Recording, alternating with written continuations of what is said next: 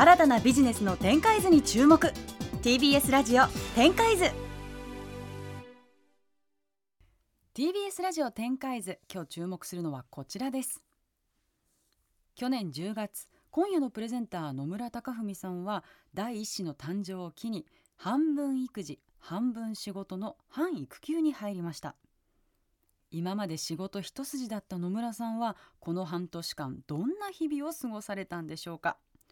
男性の育休取得が叫ばれる日本で仕事と育児のバランスをどう感じたんでしょうかご本人に伺います。ということで今夜は野村さんの反育休日記を聞いていこうという回なんですね。はい、どうぞよろしくお願いいたします。あのビジネスとイノベーションの話ではないかもしれないんですけど、まあでもこれもはい社会の一つの側面ということでお話できればと思い。ます。だからえっと去年の11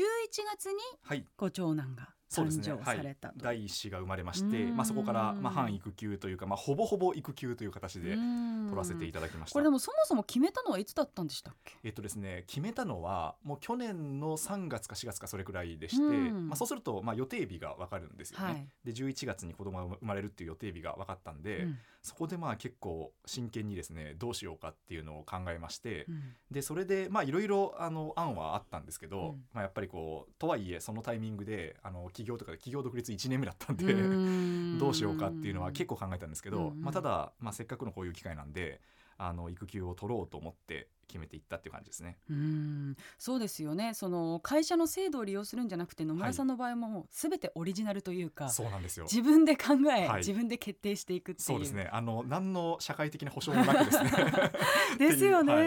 ただやっぱり結構私の中で背景になった本っていうのがありまして、うん、それがですねあの2013年に本は出てあの概念自体は12年出てきたんですけど「うん、あの産後クライシス」っていう本が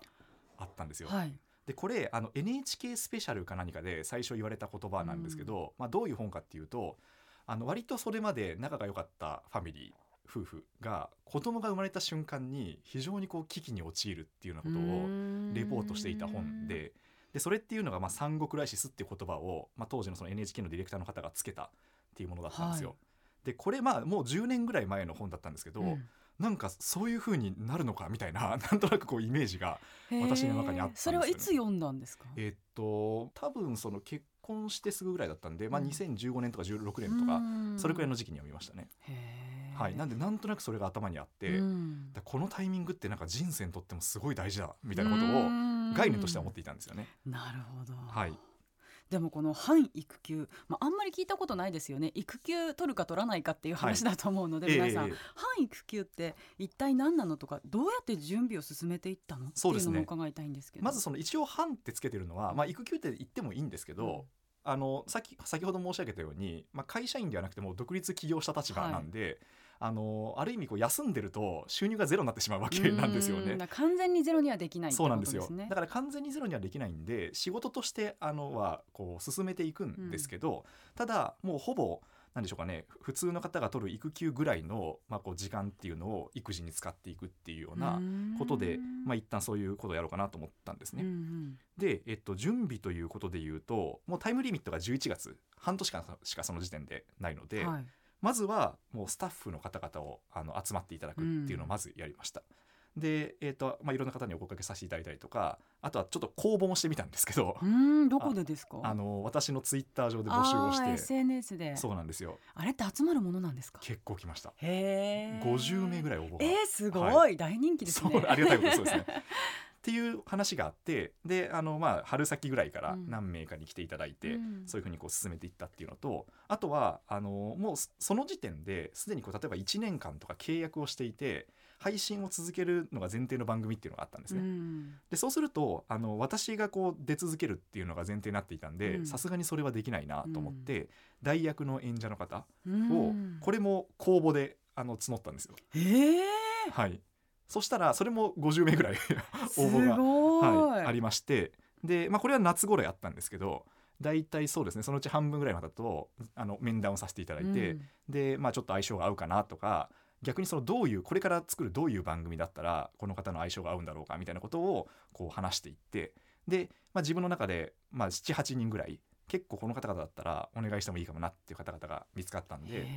なんでじゃあこの番組はこの方にお願いする、この番組はこの方にお願いするっていう感じで割り振っていったっていう感じですね。それどういう方が多いんですか？職業とか。結構あまず、えー、っと代役の演者の方はもう本当にそのプロの方からやってみたいですっていうアマチュアの方まで結構千差万別で、うん、そうなんですね、はい、もう本当になんなら事務所に所属してますっていう方もいらっしゃる。あのもう普通に出演経験があるっていう方もいらっしゃればもうちょっとなんていうかこう草の根よりというか、うん、個人でこういうポッドキャストを配信してるんですけどっていうような方々もいらっしゃいましたね。なるほど。じゃあもう配信には割とこう興味もあるし割とつながりもあるようなそうですね。人たち。はい。あの本当にもう一からやってみたいですって方々もいらっしゃって、うん、あの結構面白いなと思ったんですけど、まあ、現実問題として私がその引き継ぎ期間が短くて、すぐにそこにマッチしてもらわなきゃいけなかったんで、まあ、ちょっと経験者の方を優先したっていうところですかね。はい、まあでもそこまで準備をして、はい、いざ入りました、はい、半育休期間。そうですね。どうでしたか？いやあのですねうあ噂には聞いていたんですけど、うん、わこういう感じかっていうふうに思って、うん、何が一番ギャップが大きかったかっていうと、えっと、まとまった思考ができなくなるっていうのが一番大きかったですね。でその心はなんですけどまあこういうその編集者だったりプロデューサーの仕事をしてるんで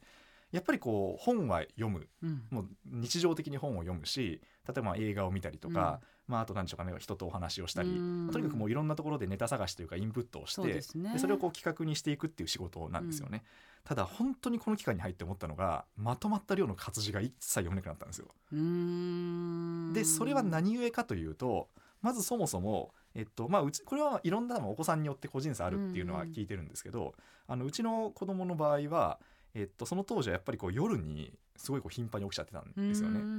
でまあどうでしょうね。2時間起きとか3時間起きとかに、うん、まあ、夜中も含めてあの起きてしまっていたんで、まあ、こうそれに対応するためにまずそもそも親の睡眠がこう断続,、えー、断続的というかその中断されるっていう話と、うん、あと日中もやっぱ結構泣いちゃうタイプで、うん、あの構ってあげる、まあ、例えば膝の上に座らせるとか抱っこしてあげるとちょっとおとなしくなるんですけど、うん、基本的にはこう転がしておくというか 寝かせておくと泣いちゃうんですよ。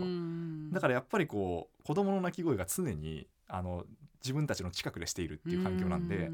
やっぱその中であのものを考えるっていうのが本当にできないな。最初の12か月本当にまとまった思考ができなかったなっていう感じでしたね。奥様とはこう何か役割分担みたいなことはしたんですか？えっとですねあの妻はまあ、会社員であの今回その育休を取ったんですけど、うん、えっとそうですね、まあ、基本その2人で育児をするっていうふうに決めてまして、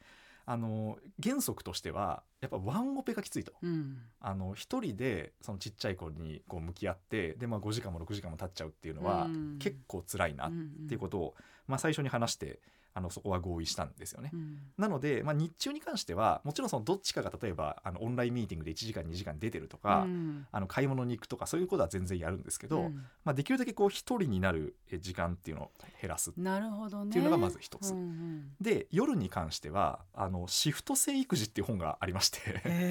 はい、でこれ何かっていうと,、えー、とその本に書かれているのは、えー、と何時だったかな？深夜の2時っていうのを交代時間にして、うんえー、18時から2時は、うん、えー、っとその本で言うと確か旦那さんの方が見るだったかな。うん、で2時から10時は奥さんの方が見る。うん、でその間に、えー、っと裏側で人が寝ると。なるほど、ね、はい、で10時から18時までは2人で見るみたいな、うん、1日3交代制であのシフト制で育児をするみたいなほうでもそうするとちゃんとマックス寝られれば8時間ぐらい寝られるそうなんですよ、はい、そういう計算なんですよ、うん、で結局その2人とも夜中断続的に起こされて、うん、で睡眠不足になるっていうともう全員一家倒れることになるので、それをとにかく避けるっていうことをあの頭に入れて、で最初それでトライしたんですねでただ、えーと、やってみた結果、まあ、それがおそらく相性が合う方もいらっしゃるんですけど、うん、うちの場合はちょっと18時に寝るってやっぱ辛いなっていう。あといや私も早朝の番組やってた時のスケジュールを思い出しました、はい、そうですよね。多分そういう感じなんですよね、うん、であと2時に交代するのも辛い、うん、やっぱり現実問題としてっていうのがあったんでそこはちょっと早々と断念して、結局何をしたかっていうと、えー、と1日交代で夜番を設けるっていう感じにしましたね。なので今日は私があの、まあ、完全にその子供を寝る部屋とあの大人が寝る部屋を分けて、うんうん、で今日は私が子供と寝ると、うん、で明日は、えっと、妻に寝てもらって、うん、で私の方は大人の部屋で一人で寝るみたいな感じで一日交代にしていったっていう。なるほどね。2日に1回しっかり睡眠が取れればまだ大丈夫そうですそうです。まさに。今度この復帰？はい。さあ半年間って決めてたから戻るぞってなった時は、はい。どういう準備をされたんですか、えっとそれで言うとあのまず子育て自体に3ヶ月ぐらいからちょっとそのなんかペースをつかみ始めるようになってきていて、まあ、それはまずありがたいことに子供が夜あのしっかり寝てくれるようになったと。なのであの本当にこう睡眠不足でフラフラっていう時期をまず脱出できたっていうことと、あとまあ子供が泣いている時に大体こういうふうにすれば泣き止むかなみたいな、あのこう感覚っていうのが、まあ、親の側もつかめてくるようになって、うん。うんまあ、例えば今私あのオンラインミーティングを家でよくやってるんですけどあの子供をこう膝に座らせてやることがすごい多いんですよ。うん。でそれはあの寝かせておくと泣いちゃうんだけど座らせておけばおとなしくしてるみたいな、まあ、なんとなくその子なりの特性っていうのが見えてきたので、うん。そういうところでまあちょっとずつその日常生活をこう取り戻しつつあったんですよね。まあ、それが3ヶ月なんでだいたい今年の1月とか2月くらいから。うんでそうするともともと春先ぐらいかなっていうふうに決めていたんで、うん。あの春頃は春頃にリリースするっていうのを視野に、まあ、3月2月3月ぐらいから新しい企画の仕込みを始めるうんっていう感じだったんですね。うん。はい。どうですかその一連の流れをこう、はい。半年間経験してみて、え。何が見えましたか？あのですねまあ視野は本当に広がったなと思っていてうんなんでしょうこれ本当一口では言い表せ言い表せないんですけどあの、まあ、例えばそのなんだろうな、えっと、育休期間中にリスキリングを推奨しましょうみたいな話があるじゃないですか。はい、いやいやっていう話になるんですよね。そうですよね、いやいやあなた本当やったことありますっていうようなことをすごい思う。なのでまあ本当にその議論をする上で当事者性っていうのを手に入れることができた思いますね。うんであとあのこれはちょっとやっぱり今でもなかなか辛いなっていうところなんですけどあのその現場に行けない簡単に行けないってことの辛さっていうのが割と多分今一番辛い部分かなと思っていて、うん。まあ、私が例えば本当に夜明けようと思うと結構大事になるというか、うん。あのまず昼の予定でも今はその一時的な子供を預かってくれる託児所にあの預けさせてもらってで行くみたいなことなんで夜はただその託児所も開いてないんですよ。そうで。すよね。はいえーっとやっぱりそれができないっていう中でなんとかかんとかそのオンラインのミーティングだけであの人間関係を作ろうとまあ試みてはいるんですけど、やっぱりパワー落ちるなっていうのは、まあ、現実問題としてあるんですよね。なんかコロナきっかけにね、はい。オンラインでのそのミーティングも普通になってきてだいぶ改善されたのかなとは思いますが、はい。まだまだ現場にちゃんと行くっていうことのパワーに勝てるものってないですよね。そうなんですよ。まさしくおっしゃる通りで、あの私世の中がもうちょっとそっちに行くかなと思ったんですよ、うんあのオンラインの方に行くかなと思ったんですけど、まあ、ちょっとそれはあの当てが少し外れたっていうのはうん認めざるを得ないなと思っていて、確かに宇賀さんがおっしゃる通り、えっとまあ、例えば定型的な打ち合わせはうん。結構オンラインで済むようになったと思うんですよ。うん。ただやっぱりこう人間関係を作ったりその新しいものを生み出すっていう打ち合わせはリアルにあの叶わないなってことをすごく思っていて、でそうするとやっぱりそのフットワーク軽くそこへ行けない人っていうのは結構不利だなってことを思うんですよね。でただこれって今まで例えばじゃあもう子育て中の特に多分今まではジェンダー的に女性が主にこれを担ってきたと思うんですけど、がある意味もうか構造的に抱えてしまっていたビハインドだなってことを、まあ、私が自分がその立場になって、まあ、これ本当に不勉強ながら初めて気づいたんですよね。でそうすると、まあ、今のこのビジネス界っていうのが、まあ、そこに行ける人っていうのを前提にこう設計されているっていうこと、うん。うんまあ、そこについてはもっと何とかならないのかってことそをね。はい、すごく思ったりとかですね。あとはまあそのちっちゃいあの事業を運営する、まあ、その経営者としてもあの何かこう売り上げを増やしたりこう頑張る、まあ、頑張るというか事業を伸ばすために、まあ、今までそれこそあのイーロン・マスクが、うんあの1日何でしょうかねあのいな、えー週に7日間1日16時間働けみたいなことを、まあ、うんイーロン・マスクが言ってるわけなんですよ。でそれはそれで今でも有効な手段だと思うんですけど、それ以外のこう勝ち方というかそのやり方っていうのは何かっていうのを、まあ、本当にこう自分が深く考えるようになったっていうのはありますね。うん奥様はどんな感想というか、はい。実際に半年間やってみて何ておっしゃってました？なんて言ってるんですかね。そこはあんまりフィードバックなし。いやまあでも本当にあのやってくれてよかったっていう話はうん。あのしてくれてて。うんでまあ本人からも、まあ、そういったこと言ってくれますし、やっぱりこう周りうん。例えば親世代とか、うん。他のその妻の友人たちからなんかあれだねあのやってくれていいねみたいな風に言われるっていうのは聞きますね。なるほど。じゃあ、はい、クライシスは回避できそう。まあ 多分。な感じですか、ね、今んとこ家庭運営は大丈夫かなって感じはしてるんですけど。あとはもう一つやっぱりね、はい、その独立1年目ということだったんで、はい、そのまあ、会社の方、売り上げっていうのかな、そっちとかはどうですか、えっと、ありがたいことに落ちなかったんですよ。というかむしろちょっと伸びたっていうところがあって。すごい。それはもう事前の入念な準備、はい、そうですね。だからまああの結果論なんですけどある程度そのもう強制的に私ではなくてその集まってくださった方々で現場を回すっていうふうにも強制的にそっちになったんで、うん、まあある意味なんていうかあの一人だけだったら受けれなかった案件も逆に受けれたみたいなところはあったんですよね。だからあの自分が想定していたよりももう半年1年ぐらい早くもう集団でやらざるを得なくなったってことで、逆に何かあの会社としてのやれることの幅は広がったかなとは思いましたね。なるほど。じゃあ全てがいい流れに。そうですね。あの大変なんですけどね。あのすごい大変だなと思って。あの、まあ、本当現在進行形でやれることは全部やってるっていう感じ。ただまだそれでもあのなんだろうえー、本当はやんなきゃいけないんだけど、うん、えっと、自分のリソースが追いついてないってことは、うん、今もうめちゃめちゃこう渋滞してるわけなんですよ。だから大変だなっていう感じはすごくするんですけど、ただまあその中でもなんとかかんとかやり終わったっていうのが、まあ、この半年振り返ってみての、まあなんか感想ですかね。でもまあ本当にいい経験をされていてこうやって実体験を語れるっていうのもまた今後に必ずプラスになると思いますし、はいええ、そうですね、うん、まああとは何でしょうね。あの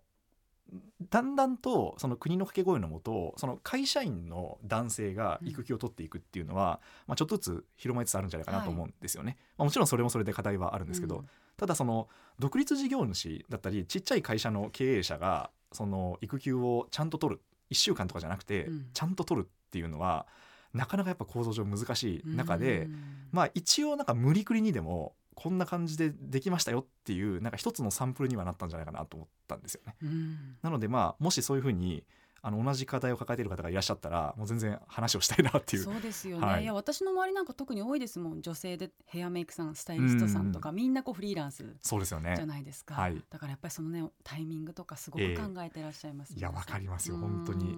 なんかその自分が止まった瞬間にやっぱ現実問で売り上げがゼロになるっていうのは、やっぱ怖いですよね。本当に怖いことですよね、うん、でせっかくね仕事が順調だったらなおさら。はい、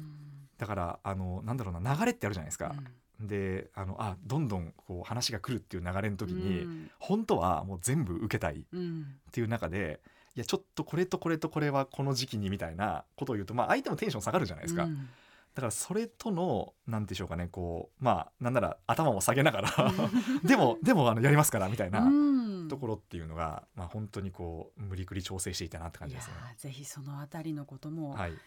いつか本にまとめてそうですねはい。だからまあ本当にその、ま、周りの方々にありがたいなと思いましたね。あのこの話を理解してくださったんで、うん、でまああいいじゃんいいじゃんやればいいじゃんっていうふうに言ってくださった、まあ、取引先の方がほとんどだったんで、うん。まあ、そこは本当に人に恵まれたなっていうのは思いましたね。そしてね野村さんのご人徳だと思います。ありがとうございます。ということで今週は野村さんに反育休についてお話を伺いました。ありがとうございました。ありがとうございました。TBS ラジオ展開図。